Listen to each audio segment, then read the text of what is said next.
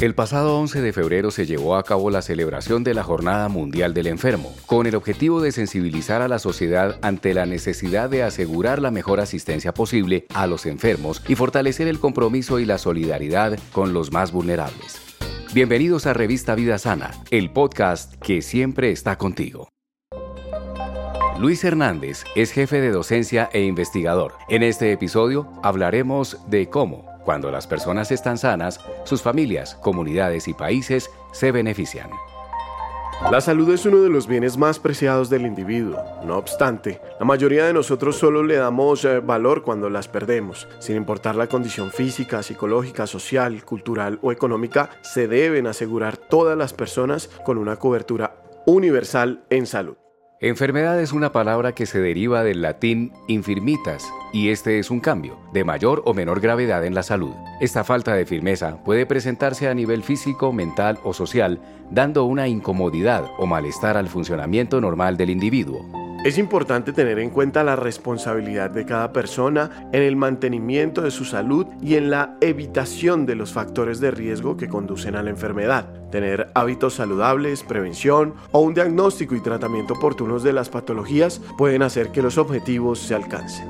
Desde la teoría del capital de la salud es más fácil entender el autocuidado esta se basa en que cada persona hereda de sus padres un capital de salud que se va consumiendo con el paso del tiempo y puede aumentar o disminuir de acuerdo con las inversiones, acciones saludables, factores protectores y los gastos, acciones no saludables, factores de riesgo de cada persona y por eso se plantea la necesidad de desarrollar nuestra capacidad de protección personal.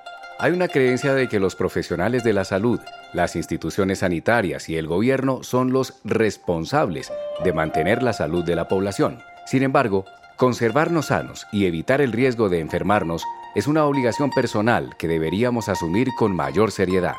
Es muy común que el compromiso del ciudadano se derive a otras personas y se traslade la culpa a los médicos, a las clínicas o al gobierno de turno. Cuando muchas enfermedades se relacionan con dietas no saludables, falta de actividad física, excesos o adicciones, aunque hay ocasiones donde hay una predisposición genética, esta se puede modificar con acciones simples de autocuidado.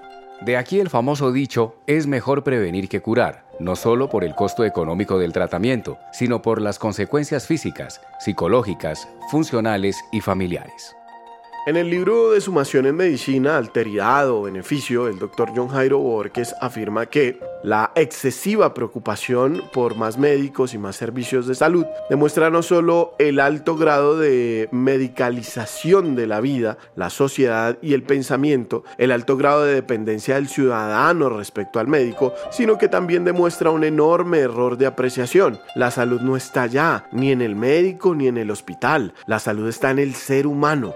Por eso es importante tener acciones y decisiones dedicadas a mantener y mejorar el bienestar para utilizar los sistemas formales e informales de salud. A eso se le conoce como autocuidado y se encuentra presente en las acciones de salud personal como la higiene corporal, la alimentación saludable, la actividad física, el fomento de la vida afectiva, el fomento de las prácticas sociales y culturales, el soporte frente al estrés, una consulta oportuna a los servicios de salud, la revisión y el ajuste del estilo de vida y el fortalecimiento de redes de apoyo familiar y social. La responsabilidad de la salud es personal y familiar. El médico y el sistema de salud vienen después. Cuando hay enfermedad, se va a ellos para tratar la enfermedad, no a buscar salud.